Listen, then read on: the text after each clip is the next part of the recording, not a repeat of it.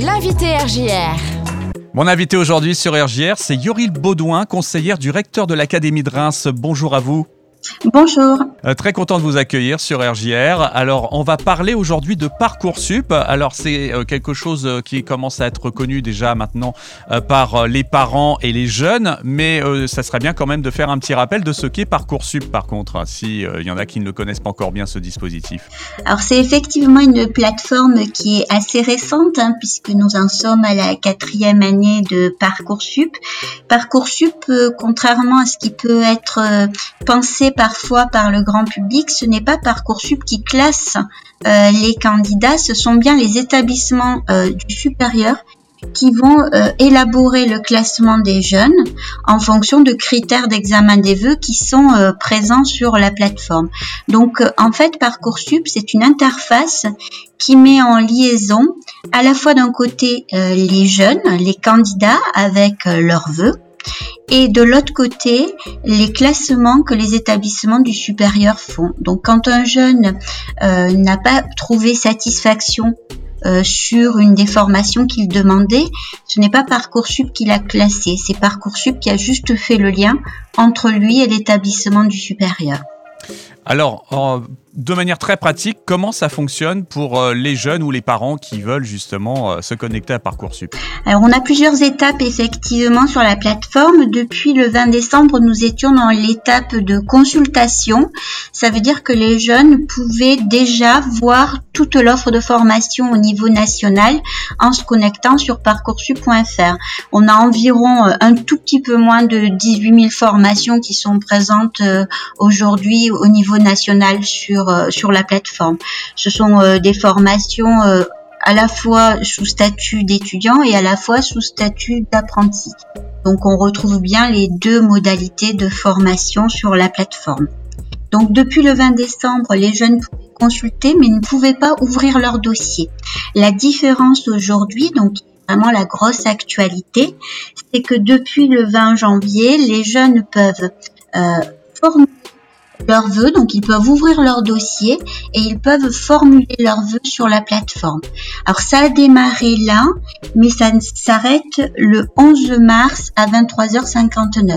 Ils ont un petit peu de temps devant eux pour continuer à mettre des vœux dans leur dossier parcours. Le 11 mars à 23h59, ils ne pourront plus rajouter des vœux, ils ne pourront plus que compléter leur dossier ou supprimer des vœux. Il n'y a pas d'histoire d'ordre hein, dans les vœux, on est bien d'accord. Hein. Alors, euh, évidemment, dans l'esprit des jeunes, euh, j'ose espérer que plus le temps va dérouler dans l'année et plus ils une hiérarchie de vœux dans leur esprit parce que ça voudra dire qu'ils ont vraiment investi euh, le travail préparatoire, préparatoire à l'orientation et qu'ils savent ce qu'ils veulent. En revanche, les établissements du supérieur ne doivent pas connaître cet ordre des vœux, cet ordre des vœux, il reste privé, il reste à la connaissance unique du jeune lui-même et les établissements doivent classer l'ensemble des vœux pour un même jeune. Voilà. Et c'est à la fin le jeune qui choisira, lui, ce qui lui paraîtra le plus pertinent au regard des propositions qui lui seront faites. Par rapport à la situation inédite qu'on connaît depuis quelques mois maintenant euh, dans le monde, est-ce que ça a entraîné des changements dans l'utilisation de Parcoursup? Alors la plateforme de toute façon était euh, évidemment euh, dématérialisée depuis le début, depuis sa création et était déjà euh, très riche d'informations pour chacune des formations. On retrouve le nombre de candidats de l'année précédente, des informations sur les critères des examens des vœux, donc les attendus en fait de, de l'enseignement supérieur.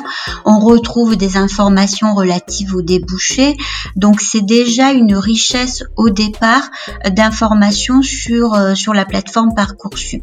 Ce qu'il y a de différent cette année, c'est que euh, comme nous vivons une période très particulière, euh, le plan B, alors on l'appelle comme ça, le plan B est déjà prévu pour les établissements du supérieur qui avaient programmé par exemple des concours en présentiel ou des oraux de sélection en présentiel.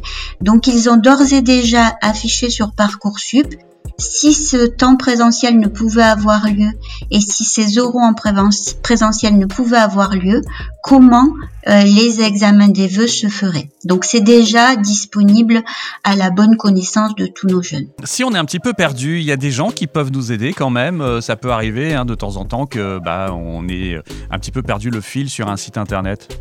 Oui, oui, euh, c'est euh, comme je le disais, hein, il y a une richesse d'informations et parfois effectivement cette richesse d'informations peut troubler certains jeunes qui du coup euh, vont se sentir en difficulté pour faire des choix. Alors il y a plusieurs niveaux dans la question que vous me une déjà des aspects euh, techniques ou, pratiques. Si les jeunes rencontrent des difficultés sur la plateforme Parcoursup, euh, ils ont perdu par exemple leur identifiant élève ou leur code, leur code confidentiel, leur boîte mail a été changé, donc ils ont des difficultés pratiques. Il faut qu'ils passent par la messagerie contact via Parcoursup et ils ont des réponses euh, évidemment euh, très très rapidement pour pouvoir se débloquer. Donc il y a aucun euh, aucun problème technique qui ne sera résolu dans les plus brefs délais. Donc sur cette partie-là, il faut absolument qu'ils se rassurent, mais il faut systématiquement passer par la messagerie contact de la plateforme Parcoursup. Après, il y a un deuxième niveau dans ce que vous posiez comme question, à savoir euh, l'accompagnement à l'orientation. Et là, ils ont leurs professeurs principaux en établissement scolaire qui sont là pour les informer. On va avoir les semaines de l'orientation qui se mettent en place dans les établissements scolaires.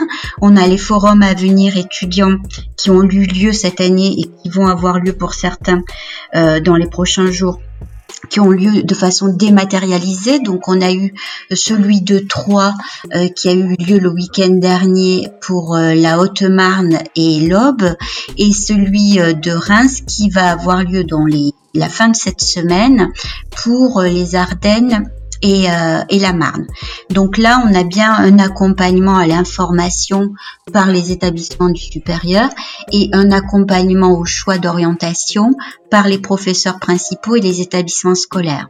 Il y a évidemment les psychologues de l'éducation nationale qui sont disponibles pour les jeunes et dans les établissements scolaires et également dans les CIO qui sont restés ouverts euh, depuis la rentrée scolaire et qui accueillent sur rendez-vous évidemment avec le respect des gestes barrières et des consignes sanitaires en vigueur mais tous les CIO sont ouverts et sont disponibles pour accueillir euh, nos, nos jeunes qui seraient un petit peu perdus dans leur choix. Je voudrais juste que vous rappeliez donc les échéances importantes, les dates très importantes que les jeunes doivent avoir à l'esprit donc pour l'utilisation de Parcoursup. Alors pour la phase principale donc d'ouverture du dossier sur Parcoursup et de dépôt des vœux, euh, les jeunes c'est ouvert depuis cette semaine et ça fermera le 11 mars à 23h59 évidemment leur déconseille d'attendre le 11 mars 23 heures pour formuler les vœux, mais ils ont jusqu'au 11 mars pour mettre leurs vœux, tous les vœux qui les intéressent sur leur dossier Parcoursup. Ensuite, ils auront jusqu'au 8 avril pour euh, peut-être supprimer des vœux s'ils le souhaitent. Dans tous les cas, pour compléter leur dossier, ils auront jusqu'au 8 avril 23h59. Et l'ouverture des réponses et des propositions d'admission se fera à partir du 27 mai 2021 jusqu'au 16 juillet. Ensuite, il y a un accompagnement pour euh, la phase complémentaire.